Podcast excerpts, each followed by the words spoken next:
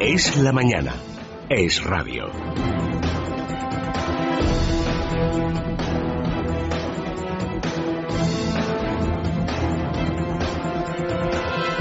Seguimos en Es la Mañana de Federico y vamos a repasar cómo se presenta el tiempo de este martes 9 de julio. Va a haber nubosidad en el interior peninsular con posibilidad de algunas lluvias débiles y aisladas en zonas montañosas del centro y del norte. También intervalos nubosos en el Cantábrico, área del Estrecho, Melilla y el norte de las Islas Canarias. Las temperaturas, pues sigue habiendo 23 provincias en alerta por altas temperaturas y donde se van a registrar las más altas va a ser en la zona del interior de Galicia, oeste de Castilla y León, Valle del Ebro, suroeste peninsular y Canarias. En Madrid ahora mismo estamos a unos 26 graditos y vamos a llegar hasta los 36. La máxima de toda España se alcanzará en Córdoba con 41 grados y la mínima será de 14 grados en Palencia.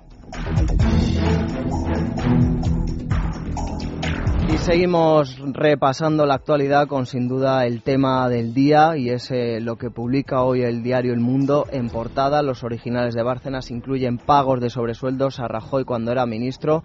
El director del Mundo entregó ayer este documento a la Audiencia Nacional.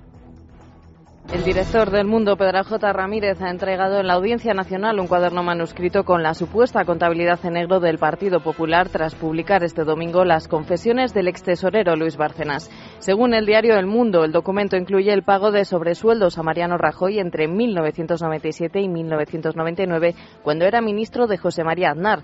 Rajoy habría llegado a cobrar hasta 42.000 euros anuales. De ser ciertos estos ingresos, vulnerarían la ley de incompatibilidad de 1995 que prohibía, prohibía cualquier ingreso extra público o privado a los miembros del Gobierno. También habrían cobrado sobresueldos el entonces secretario general del Partido Popular, Francisco Álvarez Cascos, Rodrigo Rato, Jaime Mayor Oreja y Javier Arenas.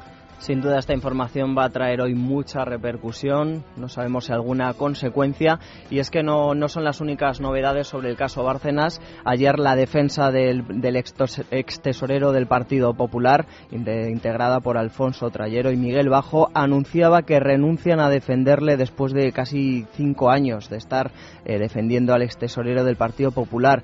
Dicen que ha sido por una pérdida de confianza y es que al parecer pues eh, Bárcenas no les habría informado ni de de las cuentas que tenía en Suiza y ya las últimas confesiones a Pedro J. Ramírez el diario El Mundo que se publicaron este domingo pues habrían sido ya el detonante de esta renuncia. También llegaban las declaraciones del fiscal general del Estado Eduardo Torres Dulce que decía que la Fiscalía, que él personalmente no se va a oponer a que la Fiscalía, el Ministerio Público pueda citar otra vez a declarar, pida la petición de declaración de Luis Bárcenas tras las últimas informaciones aparecidas. Y desde el PP, pues ayer había una persona que era, digamos, eh, la apropiada para hablar sobre este asunto tras la reunión en Génova, que era la secretaria general del Partido Popular, María Dolores de Cospedal, que insistía en que la información sobre Bárcenas es rotundamente falsa. Decía que era un disparate monumental, pues esas acusaciones que le hacían directamente a ella y sobre un contrato que había adjudicado el Ayuntamiento de Toledo, eh, del PP de Castilla-La Mancha, antes de salir del consistorio por un valor de 200.000 euros, habrían recibido esos 200.000 euros a cambio de una adjudicación, pues según Cospedal esto era un disparate y nos va a dar los detalles de esta rueda de prensa, todo lo que dijo la secretaria general del PP, nuestra compañera Alicia González. Muy buenos días. ¿Qué tal? Buenos días. El Partido Popular está tranquilo ante las nuevas revelaciones de Luis Bárcenas y no temen a lo que tenga que decir el que fuera su tesorero, dice María Dolores de Cospedal, que está convencida de que Bárcenas no tiene ningún documento contra ellos. Yo le puedo asegurar que de las eh, de esas cosas que se cuentan de esas cosas que se cuentan, las mentiras no se documentan. Así de claro. Acusa además al Partido Socialista de no enterarse de lo que sucede. Asegura que ella ya se ha querellado contra el ex tesorero del PP y que ahora los abogados están estudiando lo publicado por si se tuviera que ampliar esa denuncia contra Bárcenas. Y en el Partido Socialista, pues muy poca autocrítica por el caso de los seres, salvo los ataques, por supuesto, a la juez Mercedes Alaya que se han producido en las últimas fechas, pero muchas peticiones y muchas exigencias en torno al caso Bárcenas. Los socialistas exigen la comparecencia de Mariano Rajoy en el Congreso, una petición que también comparte pues Izquierda Plural y el Grupo Mixto. El secretario de la Organización Socialista, Óscar López, no descartaba ayer solicitar incluso la dimisión de la secretaria general del PP, María Dolores de Cospedal. Nos da más detalles sobre este asunto Ketty Garat. Buenos días. ¿Qué tal? Buenos días. Los socialistas no exigen la dimisión del presidente del Gobierno, Mariano Rajoy, pero sí que se explique en el Congreso de los Diputados. En el día de hoy, el Partido Socialista, el Grupo Socialista, ha registrado una solicitud de comparecencia del presidente del Gobierno, señor Rajoy, en el Pleno del Congreso de los Diputados para aclarar este fenómeno de financiación irregular del Partido Popular, de su partido, durante 20 años. Por lo tanto, solicitud de comparecencia del señor Rajoy en el Pleno del Congreso de los Diputados. Explicaba ayer el secretario de Organización Socialista, Óscar López, que no van a estar todo el día con el váyase señor Rajoy. Ahora bien, la dimisión que no descartan pedir es la de María Dolores de Cospedal. Esperamos que la señora Cospedal se querelle contra las graves acusaciones que se han hecho contra ella en el día de ayer. En todo caso, quiero, recordar a la señora Cospedal que fue ella quien dijo aquello de que cada palo aguante su vela. Y ahora parece que la señora Cospedal también tenía vela en este entierro. Donde es difícil explicar la coherencia del PSOE es en relación a las críticas del PP por evadir las explicaciones cargando contra los jueces. La misma estrategia que siguen en el PSOE contra la jueza Laya. Y hasta ahora seguimos muy pendientes de un suceso que se ha producido en el municipio madrileño de Valdemorillo y es un incendio forestal. Aún no está controlado. Las llamas han obligado a evacuar a 2.000 vecinos. Durante toda la noche pues eh, no han parado los trabajos para tratar de extinguir el fuego. Eh, están participando 132 medios terrestres, un centenar de efectivos de la Unidad Militar de Emergencias y dos brigadas con 200 personas. El fuego, según las primeras hipótesis, podría haberse iniciado por una negligencia en el uso de una radial en las obras que se están realizando en una finca de la localidad madrileña. Seguiremos muy atentos a ver cómo evoluciona este incendio y si lo dan finalmente por controlado en las próximas horas. Y cambiamos de asunto, aunque seguimos hablando de un trágico suceso y es ese accidente de autobús que tuvo lugar ayer en Ávila y que dejó nueve fallecidos. El conductor del autobús siniestrado en Ávila ha quedado en libertad provisional y sin fianza tras haber reconocido que se durmió al volante. Está siendo investigado por homicidio imprudente y lesiones por, por, el accidente en el que fallecían nueve personas y otras 22 resultaban heridas. El autobús de 16 años de antigüedad no tenía cinturones de seguridad.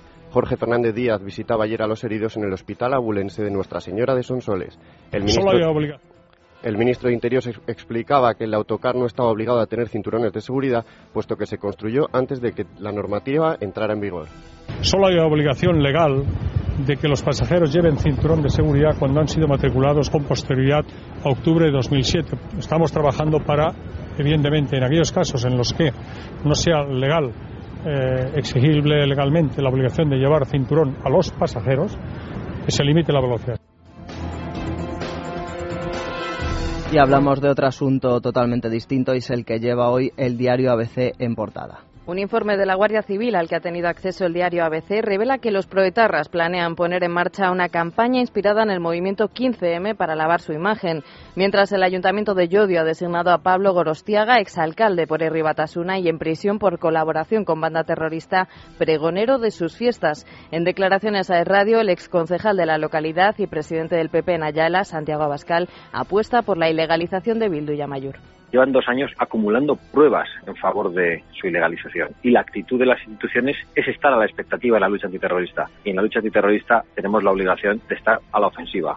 Y estar a la ofensiva implica eso, implica iniciar de una vez por todas ese proceso eh, conforme a nuestras leyes y conforme eh, a los deseos generalizados de toda la sociedad española. Y hablamos de otro asunto pues que directamente afecta a la Comunidad de Madrid y es que el líder de los socialistas madrileños, Tomás Gómez, sigue RQR diciendo que el, proyecto de Eurovegas se habría caído, el proyecto que lidera el empresario Senon Aldelson y que ya pues directamente se había eh, ya entregado eh, para poder hacerlo en la Comunidad de Madrid, ya se lo habían otorgado a la Comunidad de Madrid, pues el socialista sigue diciendo que esto no es así, que el proyecto pues habría caído en las últimas fechas. Tomás Gómez, Tomás Gómez insiste en que el proyecto de Eurovegas en la Comunidad de Madrid se ha caído. El socialista madrileño no ha desvelado su fuente, aunque ha indicado que es, que es la misma con la que adelantó hace un año que el proyecto era para Madrid. Por su parte, el alcalde de Alcorcón, David Pérez, lo niega. No creemos, ni intuimos, sabemos.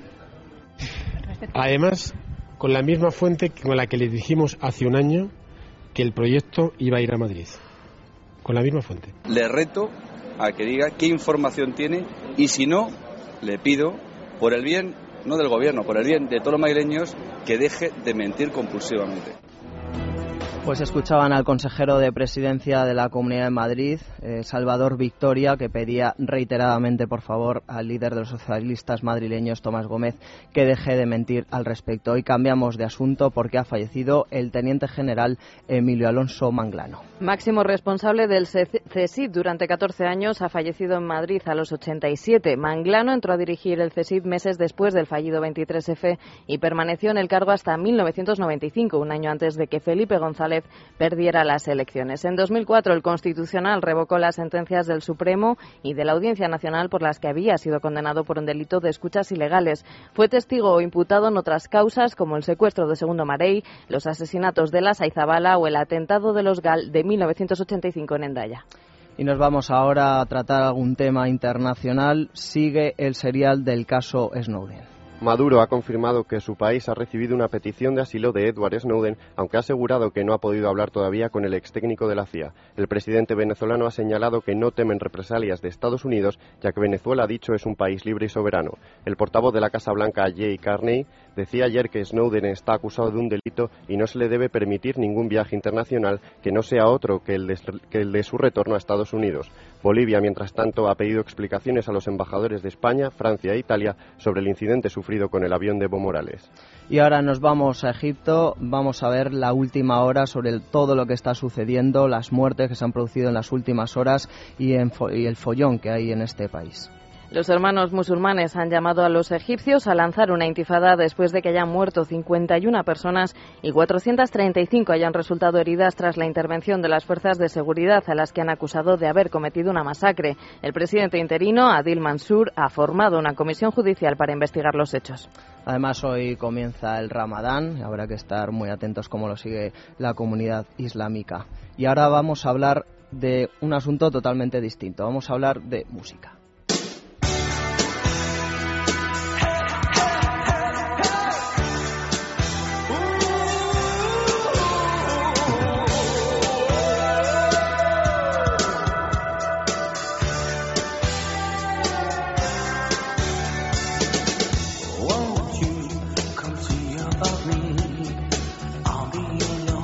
Pues hoy dedicamos nuestros minutos musicales a la banda escocesa Simple Minds. Su cantante Jim Kerr cumple 53 años y sigue en plena forma. Éxitos como este Don't You Forget About Me, No Te Olvides de Mí, siguen sonando tan bien incluso un cuarto de siglo después del estreno.